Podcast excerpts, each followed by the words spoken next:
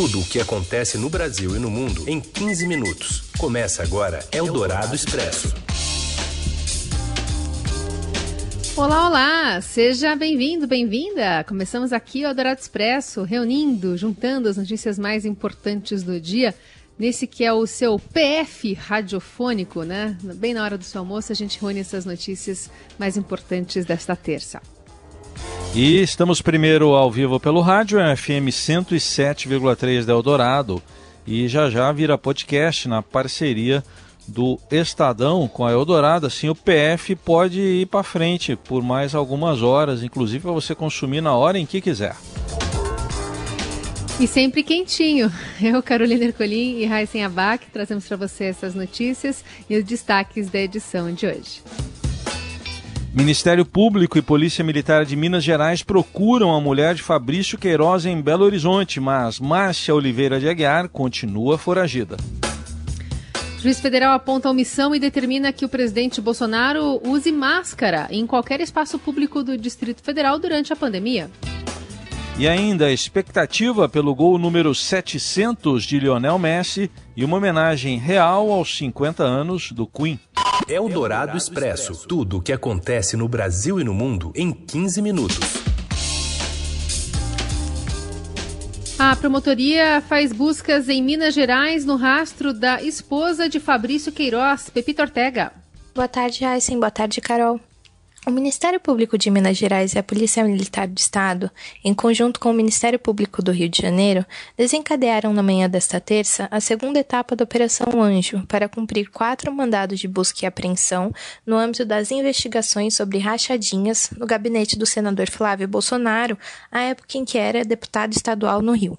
Segundo a promotoria, a ação tinha como objetivo localizar Márcio Oliveira de Aguiar, mulher de Fabrício Queiroz, o ex-assessor parlamentar e suposto operador financeiro da organização criminosa instalada no gabinete do filho 01 do presidente.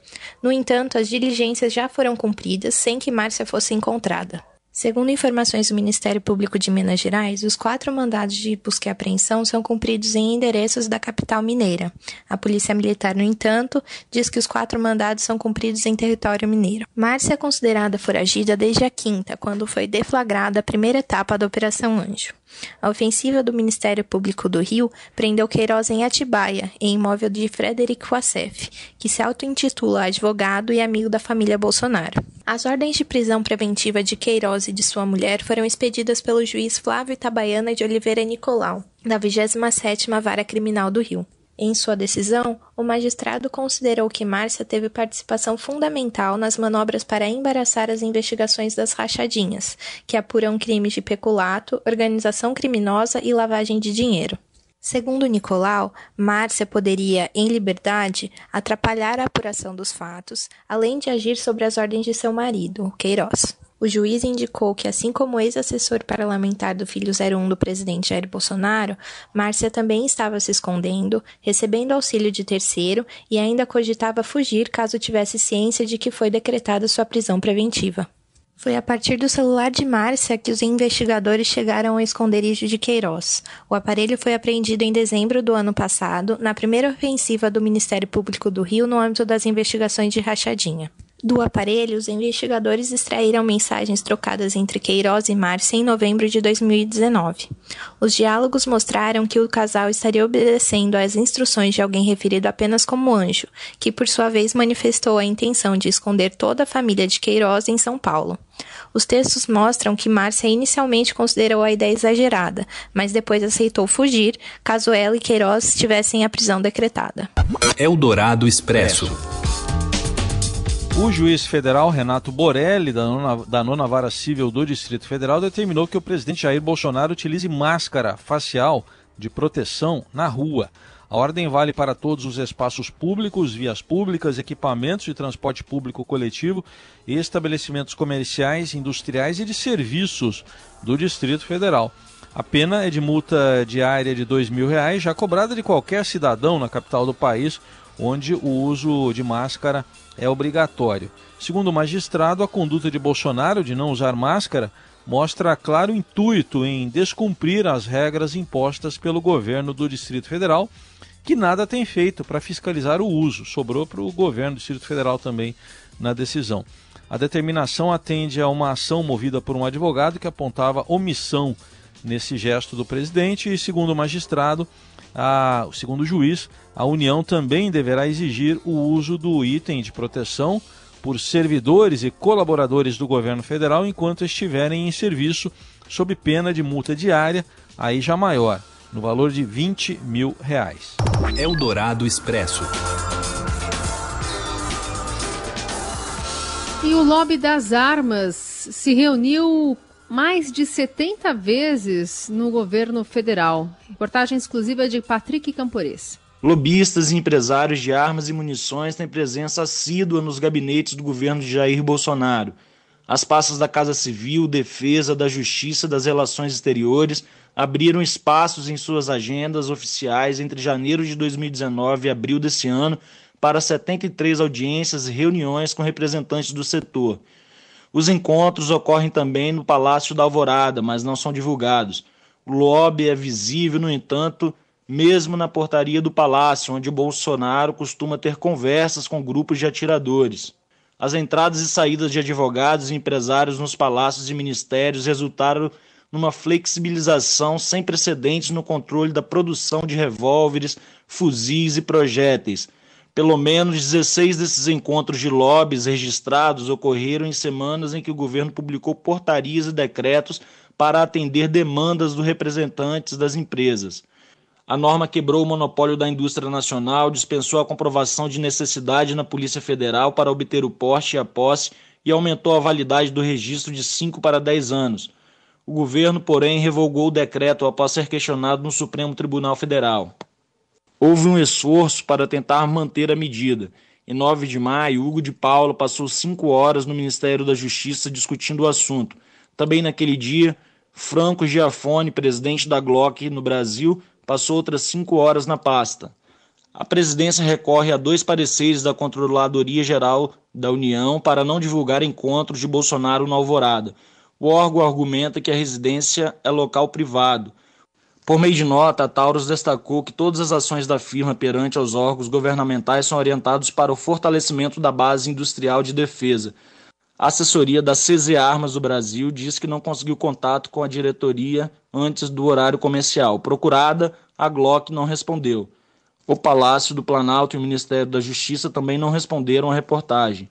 Já o Ministério da Defesa disse que os assuntos tratados nos encontros são relativos à base industrial de defesa do Brasil e fazem parte das competências legais da Secretaria de Produtos de Defesa. Eldorado Expresso. Após publicar uma retificação no Diário Oficial da União para alterar a data de exoneração de Abraham Weintraub no Ministério da Educação, o governo admitiu em nota que o pedido de demissão do então ministro só foi formalizado após ele deixar o país, no último sábado, dia 20. Segundo a Secretaria-Geral da Presidência, foi o próprio Weintraub quem solicitou que o prazo de demissão da demissão fosse contado de forma retroativa. Na correção publicada hoje, a data da saída do cargo consta como sexta-feira, dia 19. A suspeita é que Abraham Weintraub tenha usado a sua condição de ministro para desembarcar em Miami no sábado passado e assim driblar as restrições de viagens para brasileiros em razão da pandemia de Covid-19. O ministro é investigado pelo Supremo Tribunal Federal e chegou a admitir em entrevista que temia ser preso. Horas depois de ele chegar em solo americano, o governo brasileiro publicou edição extraordinária do Diário Oficial com sua exoneração, com data de 20 de junho. A publicação da errata, alterando a data para 19 de junho, ocorreu após questionamentos sobre a possível colaboração de órgãos oficiais à saída de Weintraub do país. Cotado para a academia, ou para a cadeira de Weintraub, o secretário do Paraná defendeu o fim do MEC e a privatização da educação num livro. Esses detalhes que traz para a gente é o Paulo Roberto Neto. Cotado para assumir o MEC, o secretário de Educação do Paraná, Renato Feder, é coautor de livro que defendeu o fim do ministério e a privatização do ensino no país. A obra Carregando o Elefante de 2007 foi escrita em coautoria com o empresário e propõe a redução da máquina pública, enxugando o executivo para apenas oito ministérios, excluindo inclusive o da Educação e o da Saúde. Em outro trecho, a obra propõe um modelo de vouchers pagos às famílias para colocarem os filhos em escolas e universidades particulares, privatizando o ensino brasileiro. Hoje, Feder afirma ter mudado de ideia sobre suas propostas defendidas no livro. Em manifestação ao jornal Gazeta do Povo, que divulgou o caso quando ele estava para assumir a Secretaria de Educação do Paraná, Feder afirmou que mudou de opinião após ter estudado com profundidade o tema da educação e ter constatado que, abre aspas, evidências empíricas não revelam vantagens para o aprendizado nesse formato. Fecha aspas. Feder é cotado para assumir a cadeira de Abraham Weintraub, que deixou o MEC e se encontra nos Estados Unidos após controversa viagem às pressas. O ex-ministro deixou o país alegando ter medo de ser preso. Weintraub é investigado em dois inquéritos que tramitam no Supremo. O primeiro apura ameaças, ofensas e fake news contra a corte. O segundo apura a suposta prática de racismo cometido pelo ex-ministro em um tweet sobre a China. Ainda sobre esse assunto, a gente conversou com a presidente executiva da Todos pela Educação, Priscila Cruz. E segundo ela, se quiser fazer uma gestão de resultados, o novo ministro, quem quer que seja ele, terá de afastar todos os olavistas do MEC. O próximo ministro ou ministra, né, a gente tem aí alguns nomes fortes. Bom, qualquer pessoa que queira resultados, né, ou que venha com esse discurso, primeiro ato, na primeira hora, né, pisou no ministério, é afastar, demitir todos esses assessores, todos, todas as pessoas que vieram desde a transição e nos primeiros meses do ano passado e, e ocupar o MEC para transformar esse órgão numa máquina de revolução ideológica. É incompatível a gestão para resultados e a utilização do MEC para né, como plataforma de revolução é, é, é, cultural, de imposição de uma determinada ideologia. Em entrevista à Rádio Dourado, Priscila Cruz lamenta a ineficiência das gestões Vélez Rodrigues Weintraub e lista os desafios do MEC em meio à pandemia. Essa é, é a síntese dessa gestão do Weintraub. Né? A ineficiência foi a marca dessa gestão. Me parece que até a saída dele foi ineficiente. O governo federal retificou, portanto, no Diário Oficial a data de exoneração de Weintraub do Ministério da Educação, que continua tweetando direto dos Estados Unidos. Eldorado Expresso. Há uma semana do fim do prazo de entrega da declaração do Imposto de Renda da Pessoa Física 2020, ano base 2019, cerca de 10 milhões de contribuintes ainda não enviaram o documento, apesar da prorrogação em dois meses por causa da pandemia do coronavírus. De acordo com o auditor da Receita Federal Luiz Marcelo Turaza, o fisco prevê o envio de 32 milhões de declarações neste ano e já recebeu cerca de 22 milhões de documentos, 70% do total esperado. No ano passado, na última semana do prazo, somente 55% dos obrigados a declarar haviam acertado as contas. Em entrevista à Rádio Dourado, Turaz aconselhou os contribuintes que estejam em dificuldades para a obtenção de documentos a enviarem a declaração no prazo e fazer eventuais, fazerem eventuais retificações depois, para evitar a multa, que varia de R$ 165,74 a 20% do imposto devido. O auditor também alertou para um dos erros mais comuns no preenchimento da declaração, que é a omissão de rendimentos de dependentes. Um dos erros bem comuns e bastante frequentes é a questão da omissão de rendimentos por parte dos dependentes que, porventura, o contribuinte é, tenha em sua declaração. Então, nós lembramos que qualquer rendimento que o dependente venha a ter auferido no ano, independente de valor, o contribuinte que tiver dependente ou dependentes em sua declaração, não pode esquecer de também oferecer a tributação dos rendimentos desses dependentes. Outro erro bem frequente é a questão das despesas médicas, né? Toda e qualquer despesa médica ou odontológica deve eh, ser lançada eh, na declaração, optando, no caso, pelas deduções pelo modelo completo. O programa do Imposto de Renda pode ser baixado no site receita.economia.gov.br e também está disponível no aplicativo Meu Imposto de Renda. E nesta terça foi aberta a consulta ao segundo lote de restituições deste ano, né, de 2020, com pagamento previsto para o dia 30. Também o, o, o, mesmo dia do encerramento aí do prazo para o envio das declarações. Os interessados podem obter as informações no site da Receita ou então pelo telefone 146. Seu dinheiro em ação. Os destaques da Bolsa.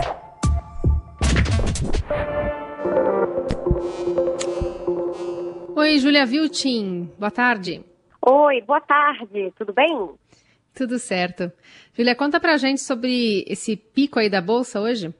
Pois é, hoje a Bolsa brasileira está subindo bem forte, né? Aí também em linha com o que está acontecendo no exterior. O Brasil está aí seguindo bastante os Estados Unidos e a Europa, como é bastante comum, né? As bolsas europeias estão fechando em alta hoje, lá nos Estados Unidos também as bolsas sobem forte. E na máxima do dia, o Ibovespa chegou a subir mais de 2%, ficando acima dos 97 mil pontos. Só que agora há pouco o Ibovespa reduziu aí um pouco a alta, né? Estava subindo aí por volta de 1,5% aos 96.814 pontos. E essa valorização se deve muito a dados econômicos positivos que saíram na zona do euro, né? E também nos Estados Unidos, os investidores ficaram animados depois que o presidente Donald Trump reforçou que o acordo comercial assinado em janeiro entre os Estados Unidos e a China continua em vigor. E outro ponto alto aí do, do dia é o dólar, né, que está tendo um alívio bastante forte, também aí nessa linha com o exterior aí de é, menor aversão ao risco, é, e está caindo em mais de 2%, é, já chegou aí aos R$ 5,15. Júlia, fala um pouquinho para a gente também sobre o mercado internacional, o que está acontecendo na Europa e nos Estados Unidos. Então, na Europa saíram aí uns dados econômicos né, é, bastante positivos, né, mostrando é, recuperação acima do esperado, né, mostrando recuperação econômica aí é, depois dessa abertura da economia.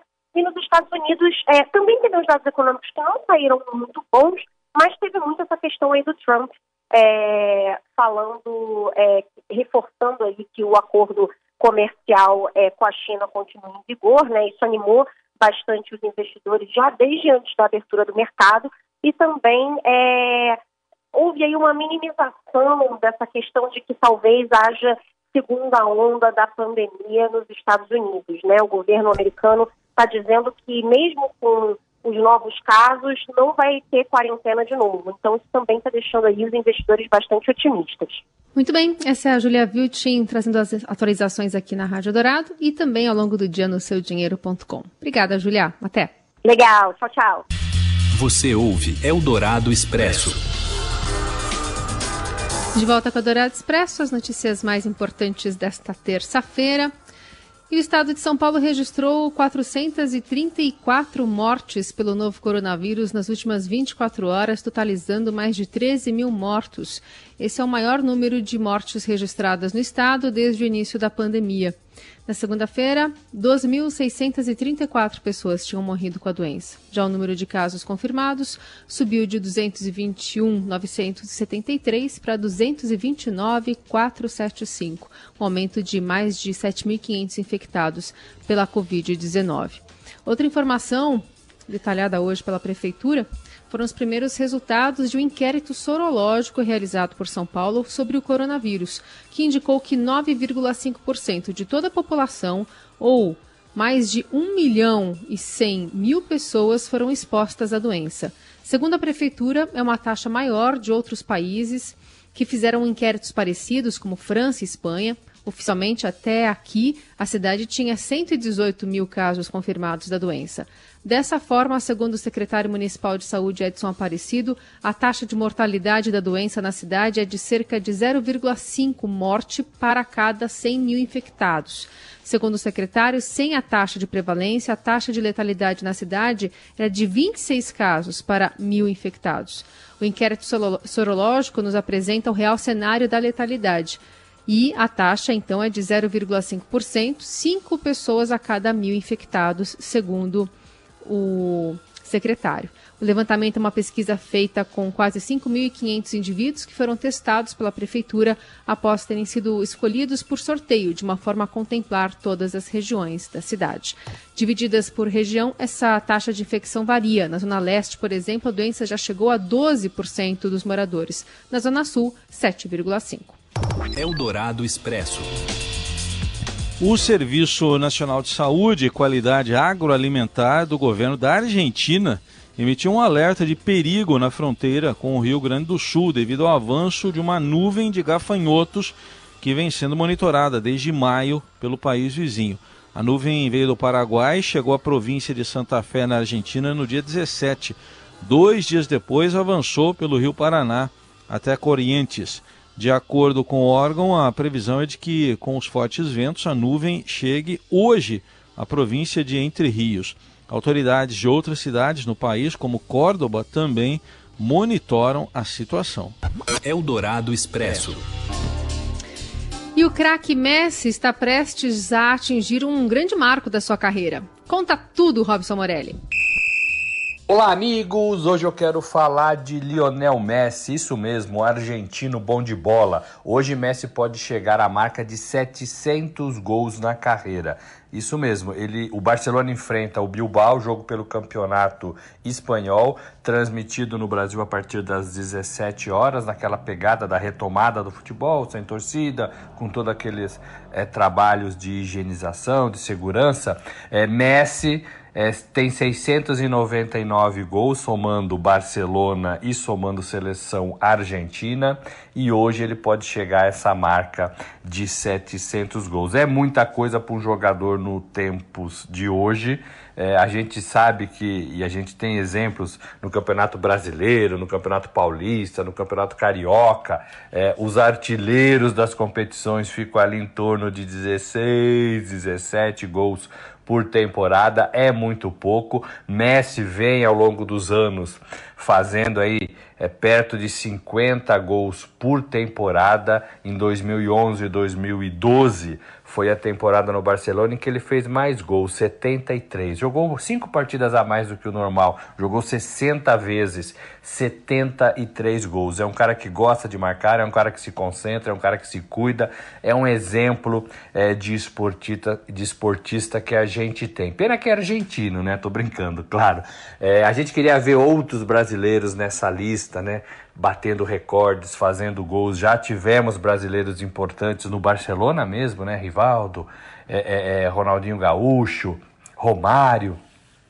E agora a gente está um pouco longe desse cenário. Os nossos brasileiros deixam a desejar. Faz tempo que a gente não tem um jogador assim de ponta de destaque. O nosso único que chega ali mais perto de tudo isso é o Neymar, mas a gente sabe, a gente acompanha que o Neymar é um menino cheio de problemas, que não consegue é, emplacar aí duas, três temporadas seguidas profissionais, sem confusão. É uma pena para o torcedor brasileiro, é uma pena para ele próprio, né? É, mas o Messi hoje consegue aí chegar nessa marca é, se fizer um golzinho. É importante para o Messi, é importante para o Barcelona, é importante para a Argentina. Ele ainda não decidiu se vai disputar a próxima Copa do Mundo ou não. Tem idade, tem futebol para isso. A Copa do Catar já está se aproximando. Se nada acontecer, se nada mudar, vai ser em 2022 mesmo. E a gente pode ver mais uma vez é, Lionel Messi em campo. Bacana isso. Valeu, gente. Um abraço a todos. Tchau. Eldorado Expresso.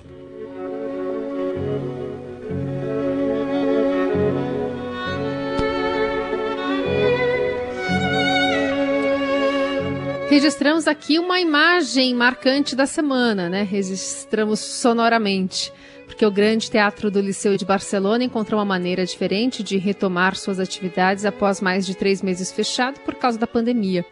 O espetáculo Concerto para Bioceno contou com uma plateia só de plantas que foram acomodadas nas poltronas da famosa Casa de Óperas. Isso mesmo, plantas todas verdinhas, fazendo um contraste né, com as poltronas vermelhas, uma foto que está disponível no portal do Estadão. A ideia era justamente discutir o absurdo da atual, atual condição humana em meio à pandemia. No palco, o quarteto de cordas Uccelli eh, homenageou o compositor italiano Giacomo Puccini com a peça Crisantemi.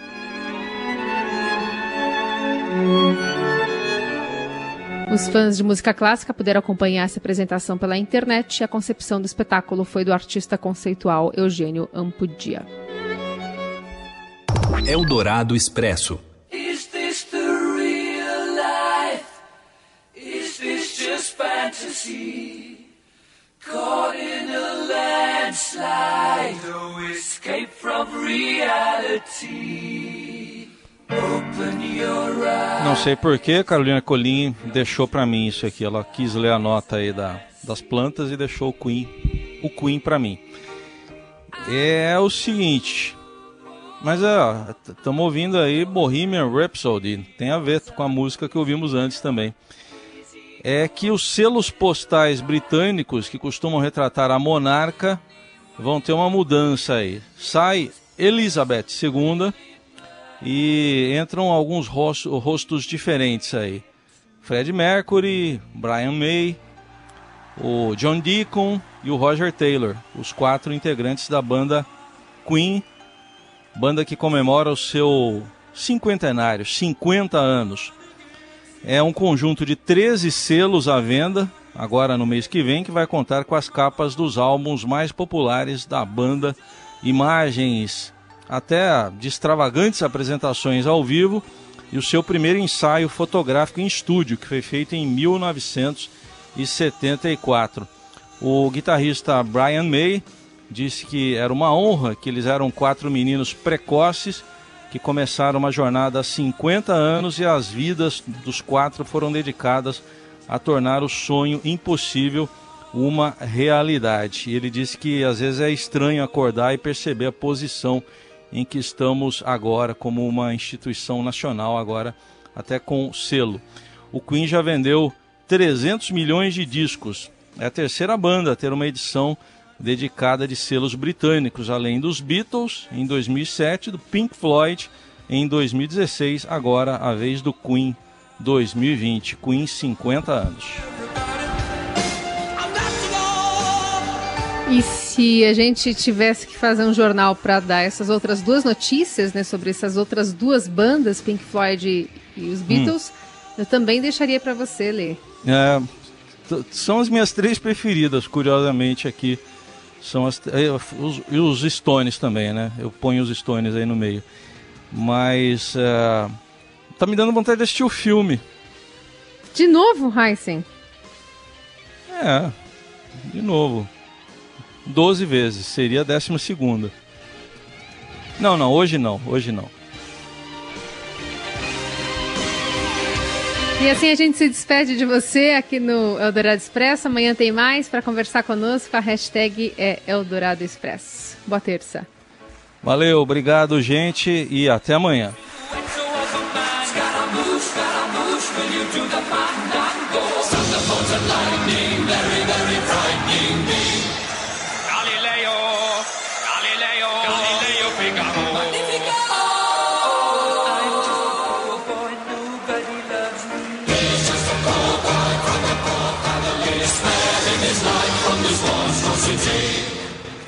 Você ouviu Eldorado Expresso tudo o que acontece no Brasil e no mundo em 15 minutos.